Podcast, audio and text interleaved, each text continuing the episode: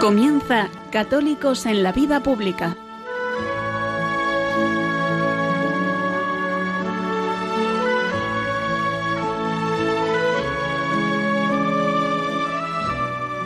Un espacio dirigido en Radio María por Luis Zayas.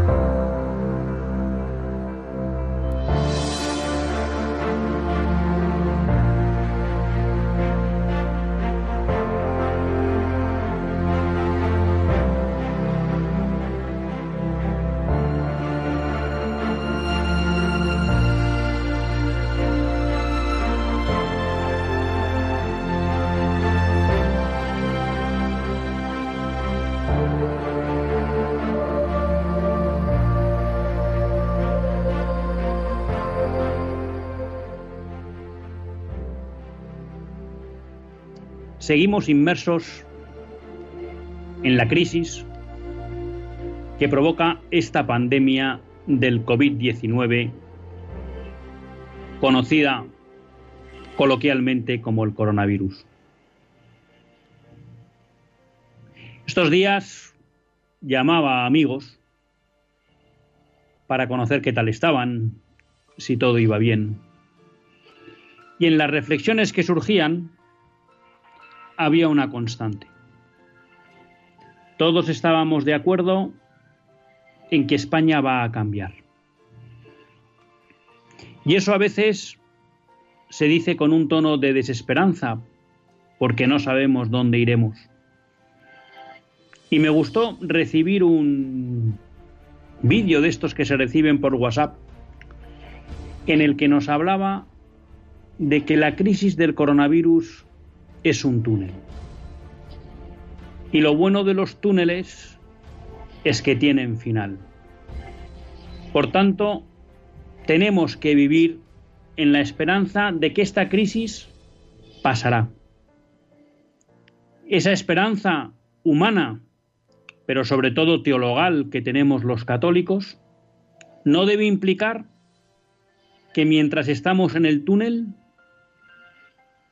no demos todo lo que esté de nuestra parte para abreviar el camino, para hacerlo más llevadero, para ayudar a aquellos que pueden estar en una situación más necesitada o más vulnerable.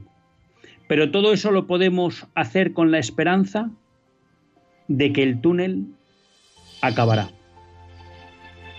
Sin embargo, hablando con otro buen amigo, sacerdote de nombre Javier,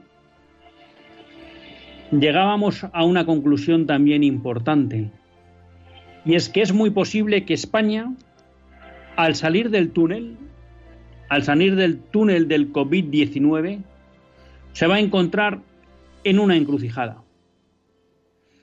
En una encrucijada que recuerda un poco a la que tenían los gladiadores romanos en el circo, porque cuando salían a la arena sabían que solo había dos opciones, la vida o la muerte. Y quizá, sin ánimo de ser dramáticos, pero sí de prepararnos para dar responsablemente aquello que tenemos que dar como católicos, España al salir del túnel del COVID-19 va a enfrentar una encrucijada. Cuando pase esta crisis sanitaria, es muy posible que lleve una crisis económica acompañada de una crisis social. Y ante eso, los españoles tendremos que tomar partido. Tendremos que apostar o por una regeneración moral de España, que implica una vuelta a sus raíces cristianas abandonando el actual laicismo en el que vivimos, apostar por la responsabilidad individual, familiar e institucional, frente a esta mentalidad socialdemócrata que impera y que hace que queramos tener todo del Estado y que pensamos que todo nos es debido? Una regeneración que implica apostar por la libertad, abandonando el estatismo que nos domina? Una regeneración que supone recuperar el orden moral objetivo como alternativa al relativismo en el que vivimos y renovar la concepción social fundamentándola en la familia y no en el individualismo egoísta que ha predominado en estos años. Si España no opta por la regeneración moral, el otro camino que queda es el de la degeneración. No hay término medio. Esa degeneración podrá ser más rápida o más lenta, pero nos llevará a una situación en que de alguna manera nuestra sociedad perderá la libertad, perderá la justicia y la prosperidad. Porque las sociedades inmorales son siempre sociedades injustas, son siempre sociedades totalitarias, son siempre sociedades míseras, en lo moral y en lo material. De ahí la importancia de que los católicos y todos los españoles de bien tengamos puestas las luces largas. No se trata solo de superar la crisis presente, no se trata solo de salir del túnel, sino de estar preparados para dar lo mejor de nosotros mismos, para que a la salida del túnel España tome el camino correcto, el camino del futuro, el camino de volver a construir y reconstruir lo que ha sido en la historia la nación española, que solo puede venir de un camino, de la regeneración moral.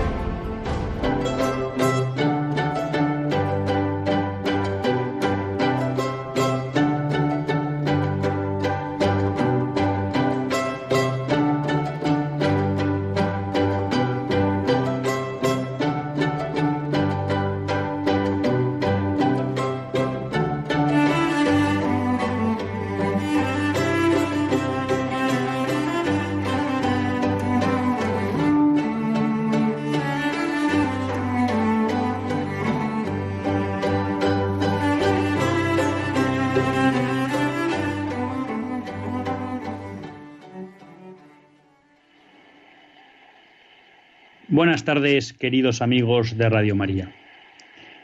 Un lunes más volvemos fieles a la cita con todos ustedes para hacer este programa. Católicos en la vida pública. Un programa que, como todos ustedes saben, quiere ser una reflexión pausada sobre la actualidad nacional e internacional.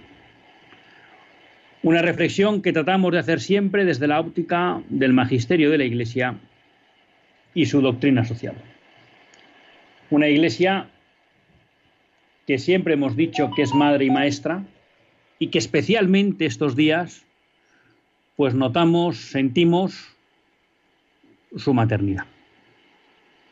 Como ven, pues no he dicho que lo hacemos desde los estudios centrales de Radio María porque al igual que todos ustedes, pues uno también sufre el confinamiento y por tanto pues va a ser el tercer programa que hagamos desde casa, en directo, pues a través de, Skype, que espero que, les llegue bien a todos ustedes.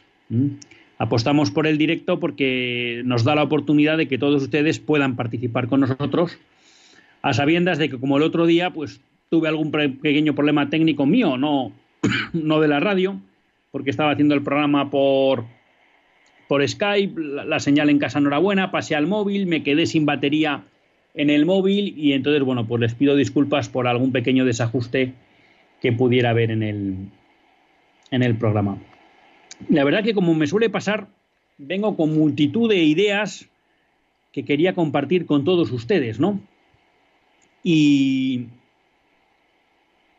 pues sí, a veces me entra la tentación de pedirle al, al director de Radio María que me dé dos horas en vez de una, pero ya comprendo que ustedes rápidamente llamarían para decir que basta ya de, de tortura china, ¿no? Y son muchas las ideas que quería comentar, pero también quiero cumplir con todos ustedes y dejarles tiempo suficiente para que puedan eh, intervenir en el, en el programa. Hoy, a mí una primera cuestión con la que me parece que, que habría que empezar es con un recuerdo para,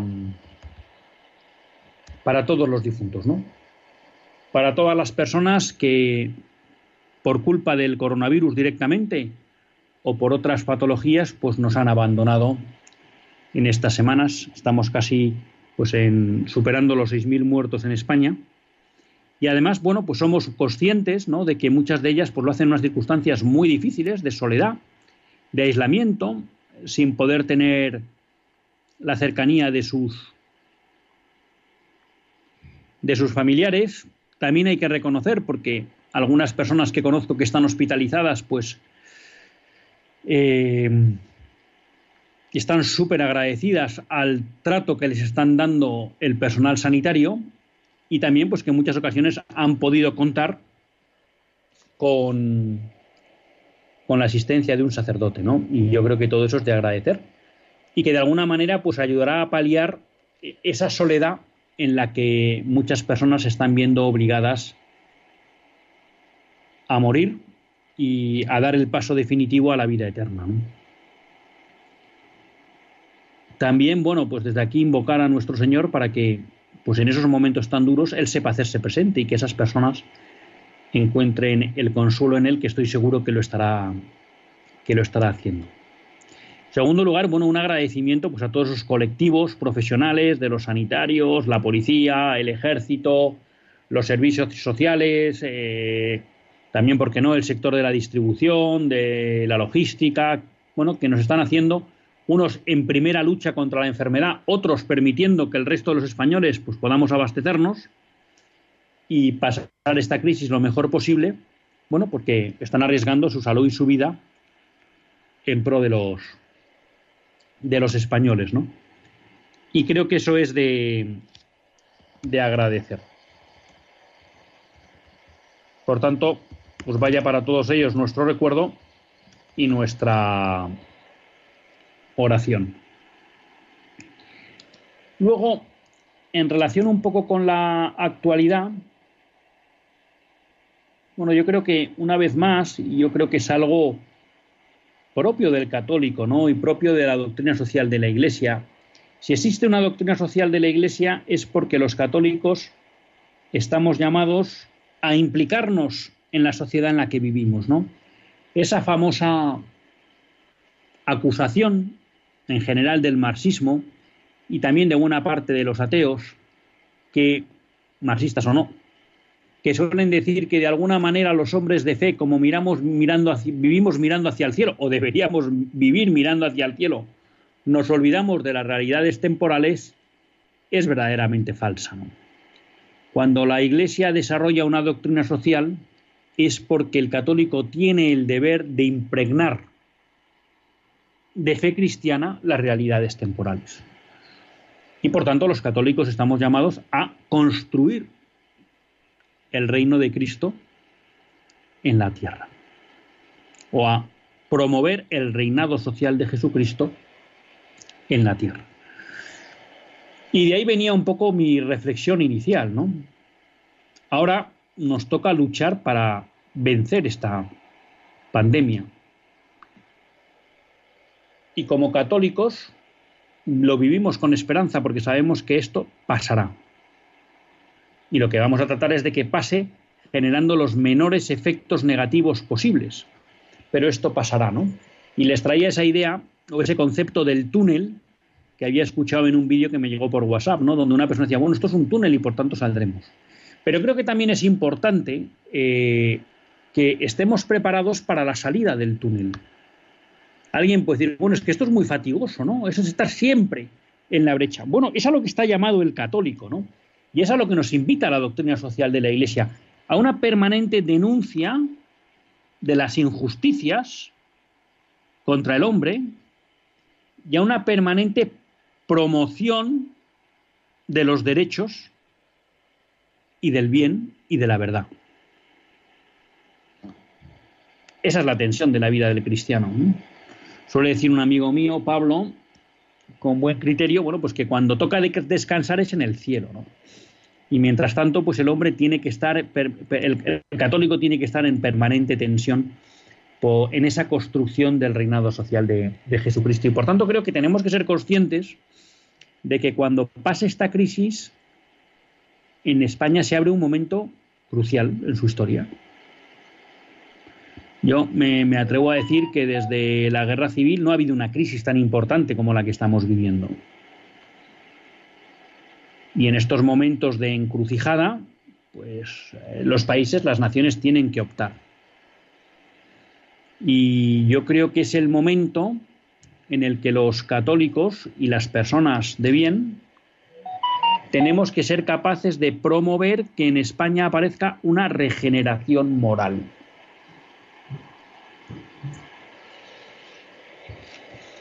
Y creo que nos tenemos que preparar para ese horizonte. Porque habrá otros que quieran seguir ahondando en la degeneración moral.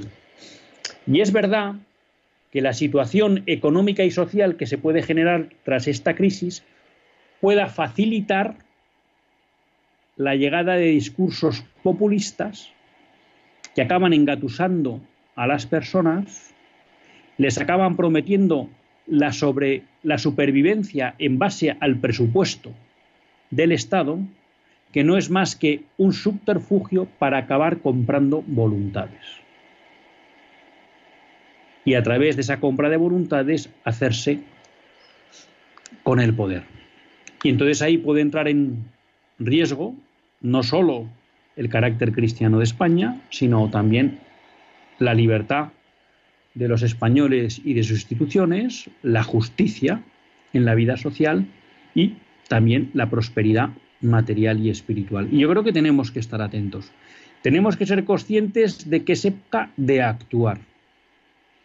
Es época de dar un paso al frente, con un objetivo claro como católicos, y es que resplandezca la doctrina social de la Iglesia en la reconstrucción de la sociedad.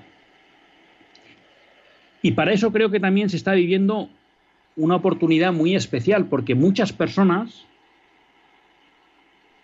de alguna manera están replanteándose sus esquemas. están replanteándose qué es lo que merece de verdad en la vida, porque esta crisis del coronavirus nos está recordando eso que el miércoles de ceniza nos recuerda siempre la Iglesia, que polvo eres y en polvo te convertirás. Y desde esa llamada la Iglesia nos pide la conversión. Bueno, pues de alguna manera creo que ese llamamiento, a través de esta crisis del coronavirus, lo están recibiendo muchos españoles. Y que son conscientes de que algo tienen que cambiar.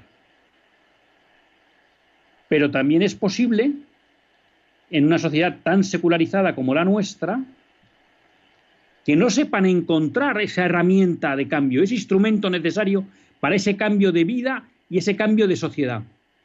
Y ahí es donde nos tenemos que hacer los católicos presentes hoy y en la salida del túnel para mostrar a todos esos españoles que cabe otra vida, que cabe otra vida basada en unos pilares que promueven la justicia, la libertad, la prosperidad, el bien común, el crecimiento espiritual.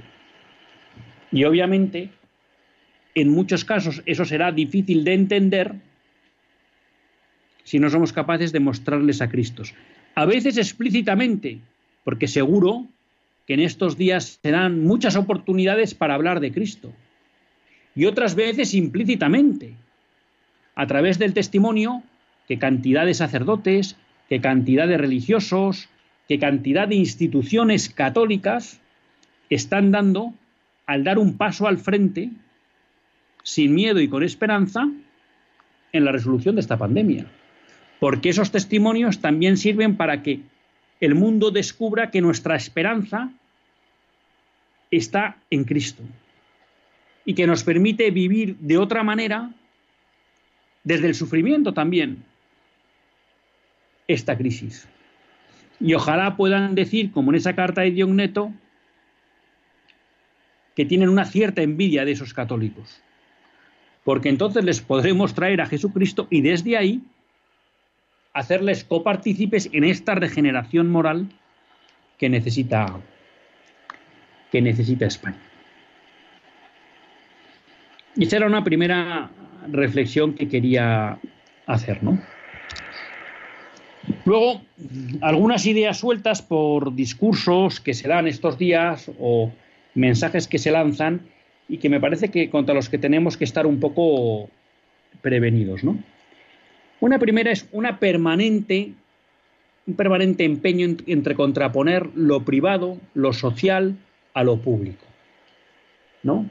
En que parecería que todo aquello de carácter privado y social está pensando permanentemente en sus propios intereses, olvidándose del bien común, y que solo lo público, lo estatal, mejor dicho, lo estatal, es lo que es capaz de pensar en nombre de todos. Y por tanto hay permanentes descalificaciones a empresarios, a instituciones privadas, a instituciones de iniciativa social, cuando no es así. Y me gustaría poner de manifiesto las permanentes muestras de compromiso con el bien común que están dando muchas empresas que están poniendo sus recursos al servicio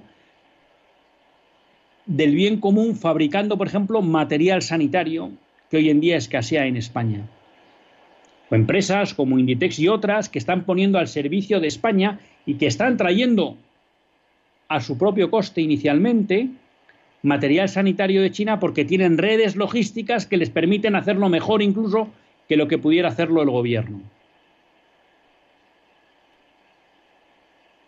Y no solo es Inditex, sino muchas empresas del IBEX y otras empresas no del IBEX y no conocidas están poniendo sus capacidades económicas al servicio del bien común, sin pedir nada a cambio.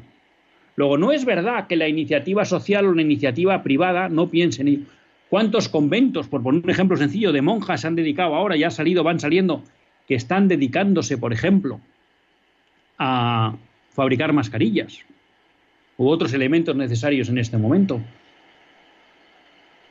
¿Cuántas personas privadas, algunas conocidas, y otras, por tanto, no conocidas y, no sabemos hasta qué nivel, están haciendo generosas donaciones para apoyar a las administraciones públicas en un momento de escasez de recursos.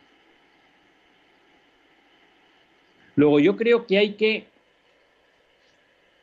denunciar ese discurso que trata de contraponer lo estatal a lo privado o a lo social. No, lo privado y lo social están dando mucho en favor del bien del bien común, ¿no? Luego, y sé que me repito, pero es un tema que, me duele especialmente, ¿no? Hay una cierta insolidaridad entre los españoles. Esta semana me llevaba un WhatsApp en que explicaba que si había un mayor con un pequeño o con un niño paseando y llevaban un, brazo azul, un brazalete azul, quería decir que son niños autistas y que por tanto no se gritara a esas familias. Realmente me parece sorprendente que los españoles nos digamos a hacer de guardián, de acusador de otros españoles. Estas crisis tienen que servir para profundizar en la solidaridad y comunión entre los españoles, no en la insolidaridad y para convertirnos cada uno como si estuviéramos en Cuba en acusadores de los miembros de nuestra comunidad de vecinos. No es famoso que en Cuba existe siempre, en cada bloque o en cada pequeño bloque de casas, en cada manzana, un hombre del partido que denuncia a sus vecinos, ¿no? Eso es destruir la sociedad, eso es romper la cohesión social. Pero estos comportamientos se siguen dando porque a veces no somos capaces de controlar el pánico y el miedo a que nos pueda pasar algo, ¿no? Y pensamos que cualquiera es un enemigo en potencia. Creo que este comportamiento insolidario lo tenemos que vencer.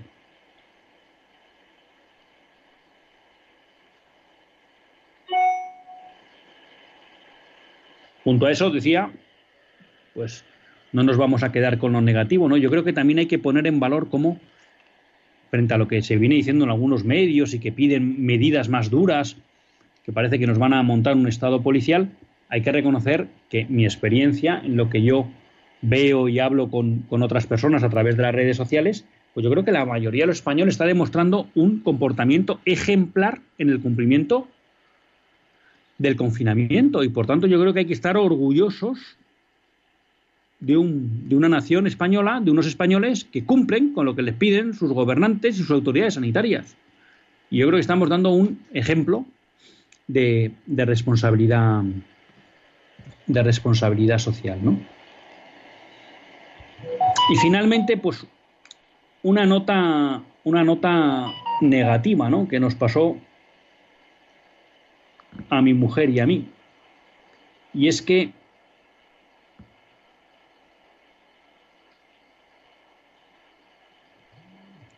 pues se nos ocurrió coger el teléfono y llamar a algún abortorio. Y nos encontramos que estaban abiertos, ¿no? En algún caso, pues nos encontramos que algún abortorio estaba abierto. Y claro, a uno se le carcome por dentro del corazón al ver cómo toda la sociedad española está volcada en salvar vidas, en salvar vidas de los compatriotas, y que a pesar de eso, sigue habiendo otros que siguen haciendo negocio destruyendo vidas. Y yo pediría a las administraciones públicas, por supuesto, que deroguen la ley del aborto. Pero ya sabemos que desgraciadamente ahora no estamos en esa cuestión. Bueno, pues que si se están estableciendo cierres de empresas y obligando a muchas empresas a cerrar, como ha pasado con restaurantes, con, con bares, con tiendas, y ahora desde este fin de semana con otro tipo de actividades, pues que por favor cierren los abortorios también, porque ahora mismo nunca los necesitamos, pero ahora menos que nunca, porque es una incoherencia que una sociedad luche por la vida de sus miembros y a la vez tenga la opción para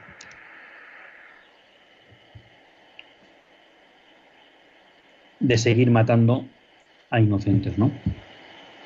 es un punto negativo dentro pues, de la esperanza que a mí me está produciendo que la gran mayoría del pueblo español bueno, pues está dando un, un comportamiento ejemplar, ¿no? Y de que pues, realmente podemos estar orgullosos de lo que es nuestros médicos, policías, servicios sociales, que, que están dando realmente un ejemplo de qué es lo que es la entrega de la vida por los demás. Vamos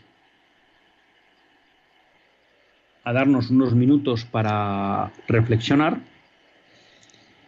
y paso después a comentarlos un debate bioético que está surgiendo estos días en España y en Europa y en la que yo creo que de nuevo, una vez más, la doctrina social de la Iglesia el magisterio de la Iglesia nos puede ayudar.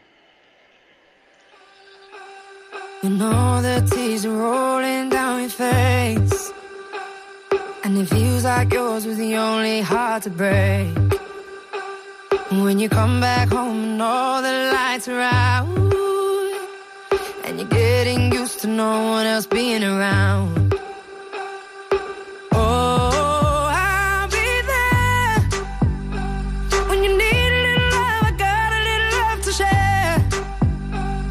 Yeah, I'm gonna,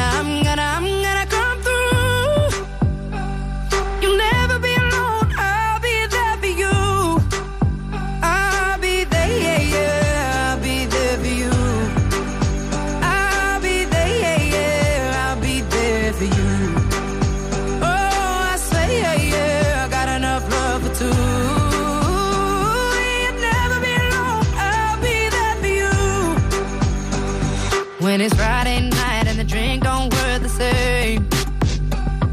You're alone with yourself and there's no one else to blame. When you still can't feel the rhythm of your heart. And you see your spirit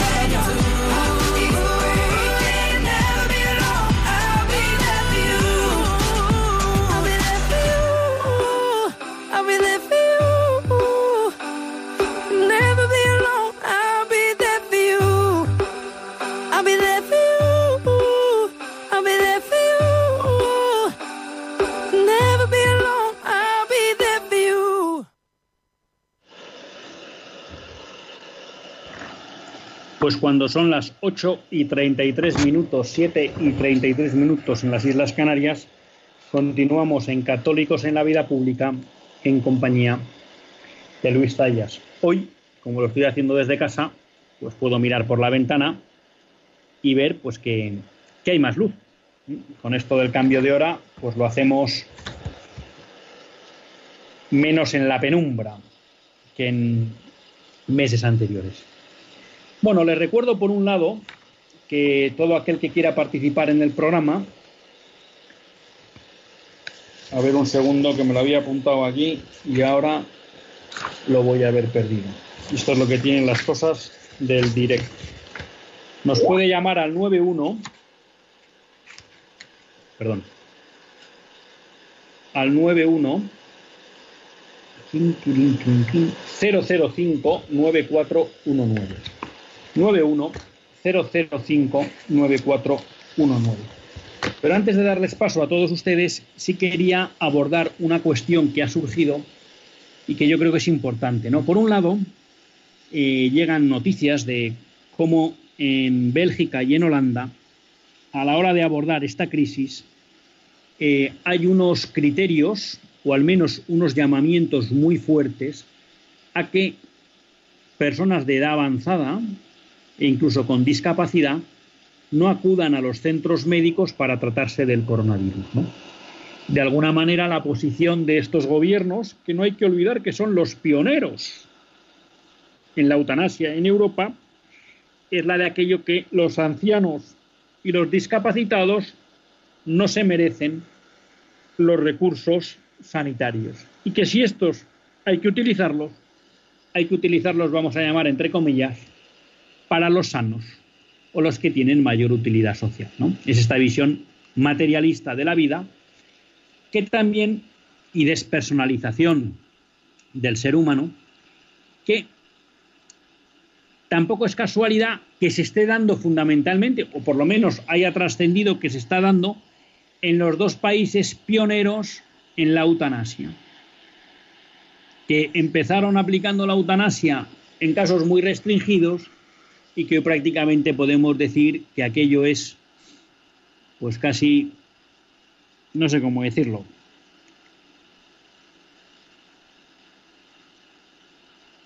un arma de destrucción masiva, porque la aplicación de la eutanasia es tan laxa que muere muchísima gente. Hemos conocido el caso de que se aplicó la eutanasia a una niña simplemente, a una adolescente, bueno, ya entre 18 y 25 años, simplemente porque estaba depre. Y hemos visto también cómo en Bélgica pues, se ha pedido la eutanasia para los niños, ¿no? Bueno, pues es lo que pasa en una sociedad que abandona la cultura de la vida. Y en España también ha surgido, esto ya más en el debate intelectual, ¿no? Eh, un debate sobre el concepto de utilidad social, ¿no? Con motivo de la crisis, eh, la,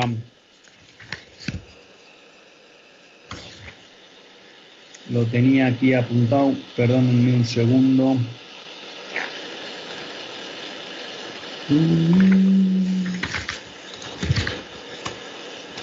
Vaya. Esto es por haber desordenado.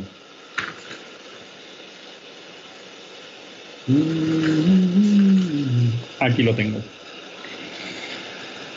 Eh, se ha realizado un informe de un grupo de trabajo de bioética de la Sociedad Española de Medicina Intensiva Crítica y Unidades Honorarias. Entonces, dentro de ese informe, pues han utilizado algunos términos como utilidad so- social, supervivencia libre de discapacidad por encima de supervivencia aislada. Eh, habrían dado criterios como que personas con deterioro cognitivo por demencia u otras enfermedades degenerativas no serían subsidiarias de ventilación mecánica o invasiva. Bueno, eran criterios que, surgían de esta de este grupo de trabajo y el comité de bioética español, bueno, pues ha salido un poco al paso de ese informe y ha dado una serie de criterios que a mí me parece pues que es muy interesante en este debate bioético que es hoy, que puede ser la, la existencia de recursos limitados para atender a todos los pacientes que los necesiten y cómo se distribuyen, ¿no? Entonces, bueno, pues quería simplemente de una manera breve, porque quería haber contado con un experto en la materia, pero por otras circunstancias no ha podido ser, y por eso les invito a todos a que este miércoles a las doce y media escuchen el programa En torno a la vida que dirige José Antonio Avellán, José Alberto Avellán, perdón, con Elena Postigo y que van a tratar de toda esta cuestión, ¿no? Pero a mí sí me parece que sería importante, de- desde la doctrina social de la Iglesia, dejar algunos criterios básicos cuando estamos hablando del tratamiento sanitario. Y en primer lugar, es que toda persona, independientemente de su edad y condición, merece ser reconocida como persona con dignidad y con todos los derechos humanos que le son inherentes. Primer punto. Por tanto, todos tenemos derecho a un tratamiento médico. Segundo, nadie puede ser discriminado por su edad, enfermedad, discapacidad física o psíquica. Todos merecen atención médica y cuidado. Este es un principio básico de la ética. Por tanto, cuando en momentos de escasez de recursos sanitarios alguien trata de establecer barreras en función de la edad, enfermedad o discapacidad física o psíquica, no cabe.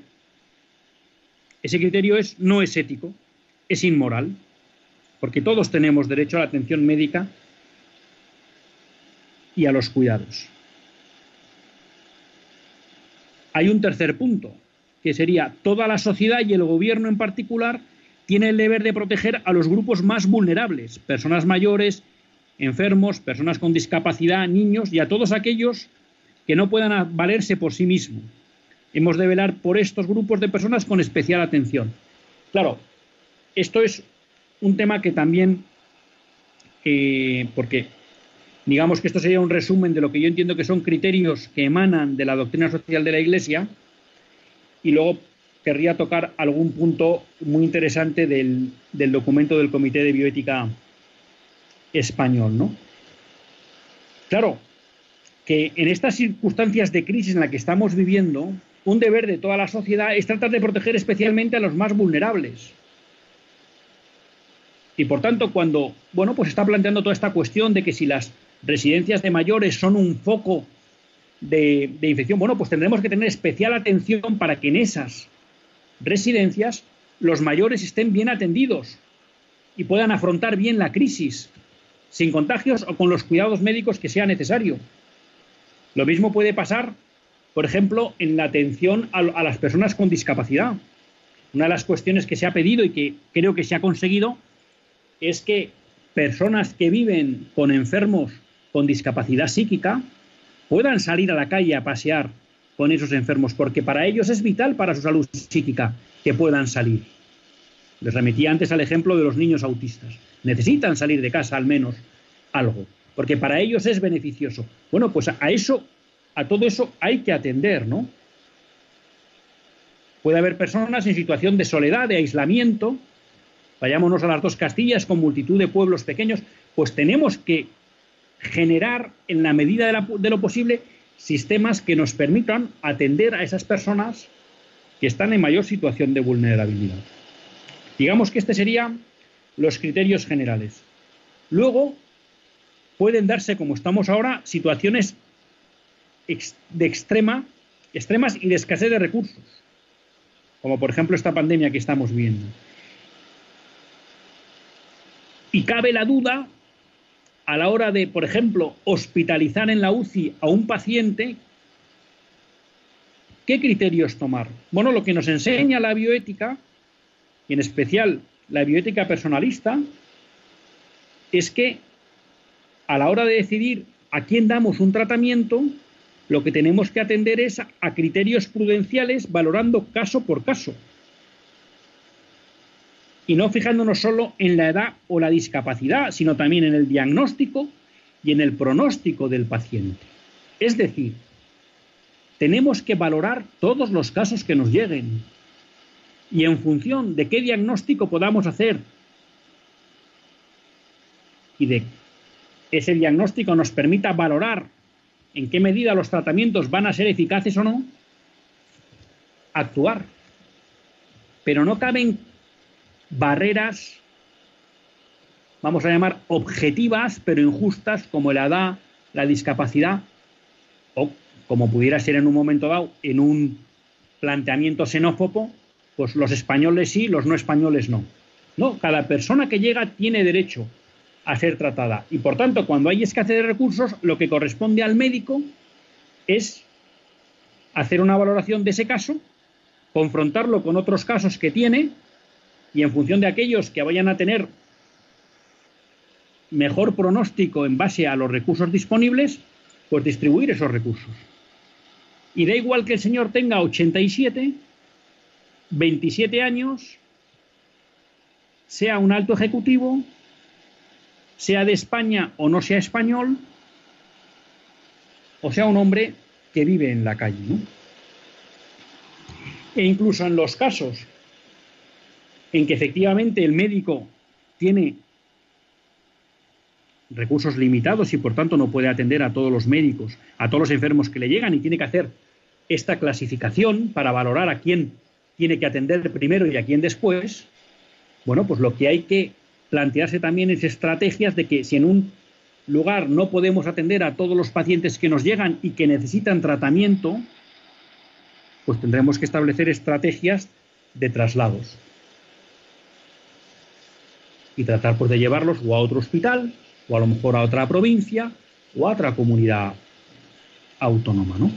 Pero tenemos el deber de tratar de salvar a todos.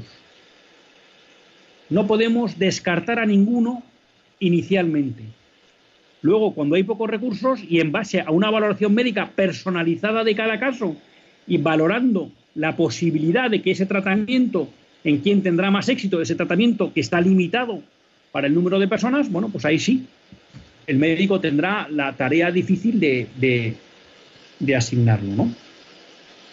Y por supuesto, si en algún momento dado a alguna persona no se le puede atender o dar un tratamiento porque se entiende que sería un encarnizamiento terapéutico y que por tanto no le va a producir ningún bien ni un alargamiento razonable de su esperanza de vida, aplicando los criterios que tiene la doctrina social que rechaza el encarnizamiento terapéutico, bueno, pues lo que habrá que atender es a, a esa persona con cuidados paliativos para que pueda pasar lo mejor posible desde un punto de vista médico y también espiritual esos momentos finales, ¿no? Respecto de estos principios generales, me parecían interesantes algunas matizaciones o algunos comentarios que hacía el Comité de Bioética Español. En primer lugar, y ya, pues si alguno está interesado en, participar, en el participar en el programa, pues les animo a que llamen porque ya no nos, no nos queda mucho, ¿no? En primer lugar, que esta idea de que hay que hacer una valoración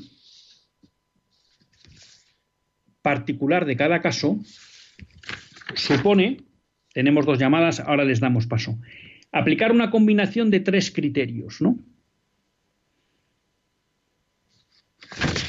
Vamos a dar paso a las llamadas y luego, si hace falta, pues desarrollo más los criterios que al menos he enunciado y que yo creo que, que nos pueden ayudar a todos a entender ¿eh? la barbaridad de lo que nos están planteando en Holanda y en, y en Bélgica.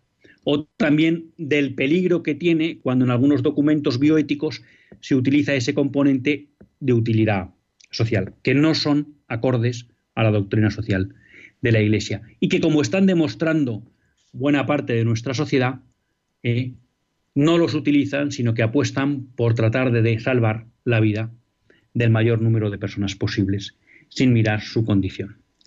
Eh, tenemos a Gregorio de Madrid y a Juan de Valdepeñas. Gregorio, buenas tardes. Buenas tardes. Yo en Sí, principio quiero dar esperanza porque nunca es tarde. Realmente el mundo está muy alejado de Dios en este momento, pero tengo esperanza en que cambie, como usted ha dicho. Muchas gracias. Pues Gregorio, eh, muy de acuerdo con lo que dice usted. Y realmente en este programa, pues siempre hemos intentado, eh, dentro de un realismo en el análisis de la situación que vemos, eh, no perder nunca la esperanza. Y la gran ventaja que tenemos nosotros para la esperanza es que sabemos que tenemos la solución. Y la solución es Cristo, su iglesia, la doctrina social de la iglesia. Eh, así que muchas, muchas gracias. Tenemos con nosotros, eh, perdón, uno, cinco, uno, y entonces uno. esto de andar con uno y con otro es un lío. A Juan de Valdepeñas, buenas tardes, Juan. No, yo, yo soy de Villa del Prado. Bueno, pues de Villa del Prado, pero eres Juan. Sí, Juan, Madrid, Villa del Prado. Pues bienvenido al programa. ¿Qué tal estamos? Bueno, bien, le sigo y además le conozco de vista de otros canales, ¿eh? que le he seguido también. Bueno, pues en- encantado. Eh, eh, enhorabuena, en- enhorabuena por el programa. Y, y le digo que parece que el virus parece que ha venido como a, ayudar al gobierno y además le ha quitado la delantera. Porque ya, ve que se está llevando, eh, no necesitan ya a tantos para, para la eutanasia. Se las está llevando el, el coronavirus, ¿eh? Pues hombre, Juan, toca, toca un tema que, eh, bueno, pues muy nuclear, ¿no? De, de una de esas cuestiones que nos podemos encontrar a la salida del túnel, ¿no? Porque si algo, si algo obliga en buena medida eh, esta crisis que estamos viviendo es a abandonar multitud de proyectos ideológicos que traía el gobierno en la cartera, ¿no? Pero mm, creo que no podemos descartar que pese a que nos tiremos ahora uno, dos, incluso tres meses luchando a destajo por salvar vidas, pues luego nos quieren hacer un proyecto de ley que permita matar gente, ¿no? Que permita que la sociedad española se olvide de aquellos que piden a gritos compañía, tratamiento frente al dolor y al sufrimiento físico y espiritual y que simplemente digamos, como hay una ley, pide el fin de tu vida, ¿no? Sería una contradicción tremenda, pero también la historia nos enseña que si no somos capaces de llevar a Cristo a los corazones de nuestros compatriotas, pues hay sociedades como la belga o la holandesa que hoy dicen que si eres viejo o discapacitado, no te quieren curar. Así que gracias por recordarnos pues un posible reto que tengamos en esa salida del, del túnel. Teresa de Burgos, buenas tardes. Hola, buenas. Yo quisiera decir mi opinión, y es que, pues como el mundo y en España concreto se vive de espaldas a Dios, pues Dios nuestro Señor, que es Padre, quiere que le amemos y también nos quiere dar unos azotitos y nos los ha dado con esto del virus, porque Él nos quiere, solo pide que le amemos y no le amamos, pues entonces, por tantas mm, blasfemias, por tantas ofensas, agravios, profanaciones, indiferencias, increencias, apostasías, por todo esto, son los, los azotitos que nos está dando el Padre. ¿Para qué? Es que un padre quiere que sus hijos sean, le quieran y, y sean educados y sean y, y, claro, como no lo somos, porque no le amamos, pues Dios nos da unos azotitos. Y la Virgen de Fátima ya lo dijo a los pastorcitos, rezar mucho, que el Señor está muy enojado con tanto pecado de la humanidad. Así que a rezar porque van a venir muchos males y vinieron dos guerras mundiales, una guerra civil en España y no te cuento. Entonces, ¿qué debemos hacer? Pedir a Dios perdón, volver a Él y con esto vamos mejor que como estamos, porque como estamos muy mal camino, ¿eh? Adiós, ¿eh? Pues muchas gracias, Teresa. La verdad que, muy de acuerdo con todo lo que comenta. Me, me parece mmm, súper interesante la mención que hace a Fátima, ¿no? Porque en Fátima la Iglesia no para de repetir dos, tres cosas, me atrevería a decir yo, ¿no? Conversión, conversión, rezar por los pecadores, por la salvación de los pecadores, que ahí también nos podemos incluir todos, pero ¿eh? Por tanto sería casi como rezar por nosotros mismos. Y en, tercer lugar, el rezo del rosario, ¿no? que a mí eso me parece fundamental. Y en un país que San Juan Pablo II denominó como tierra de María, pues el rosario no puede faltar. Sí le haría una pequeña matización reconociendo, bueno, que siempre esta cuestión de la providencia divina siempre es compleja, ¿no? Y que efectivamente nada pasa eh, sin que Dios lo permita y que Dios es providente. Pero bueno, todas estas cosas las dejo al padre Luis Fernando de Prada que, que sabe y yo no. Pero yo no diría, o creo yo, ¿eh? eh que, que Dios nos ha mandado esto. Porque yo creo que no, podría ser, pero yo creo que no, ¿no? Ahora, lo que sí estoy seguro es que a través de esto Dios quiere algo. Y nos tenemos que preguntar ese para qué. Y yo creo que su, su referencia Fátima para contestar a este para qué es muy, muy adecuada, ¿no? Y que también nos puede estar invitando a que hagamos examen de conciencia de cómo vivíamos antes de esta crisis para ver qué hay que, que cambiar. Pero no me enrollo más porque tenemos a Conchita desde Alcalá de Henares. Buenas tardes, Conchita. Hola, buenas tardes. Mira, mm, quiero que me expliques una cosa. Eh, Tú sabes que, mm, que hay voluntarios que van a las puertas de las clínicas donde hacen los abortos, pues para convencer a la gente y que lo y que muchas veces lo logran de convencer a, a chicas jóvenes y no menos jóvenes para que no aborten y ahora, sin embargo, esta es mi pregunta. Yo he oído, y ha sido en Radio María, porque no quito la radio de Radio María, que, que no les dejan, que no les dejan estar en las puertas de estas clínicas, que van los de izquierdas, los de Podemos, y no sé, mandaos los policías por ellos y que no les dejan. ¿Eso es verdad? Bueno, vamos a ver. Aquí hay dos cuestiones. Eh, algo de eso hay.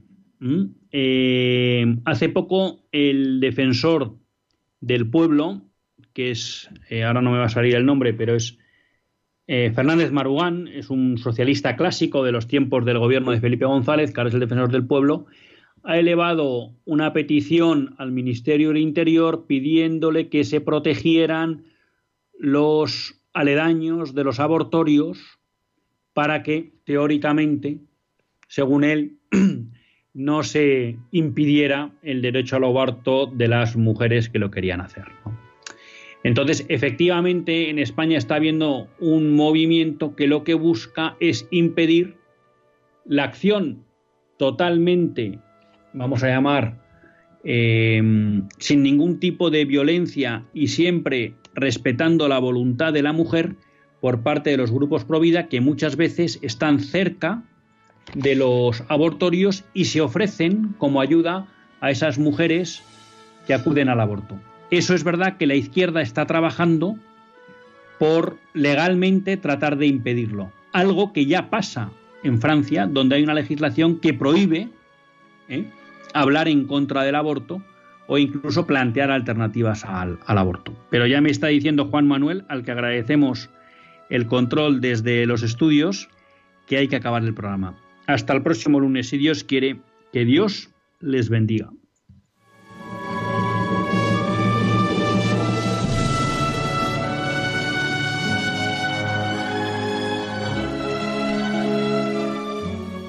Así concluye Católicos en la Vida Pública, un programa que dirige Luis Zayas.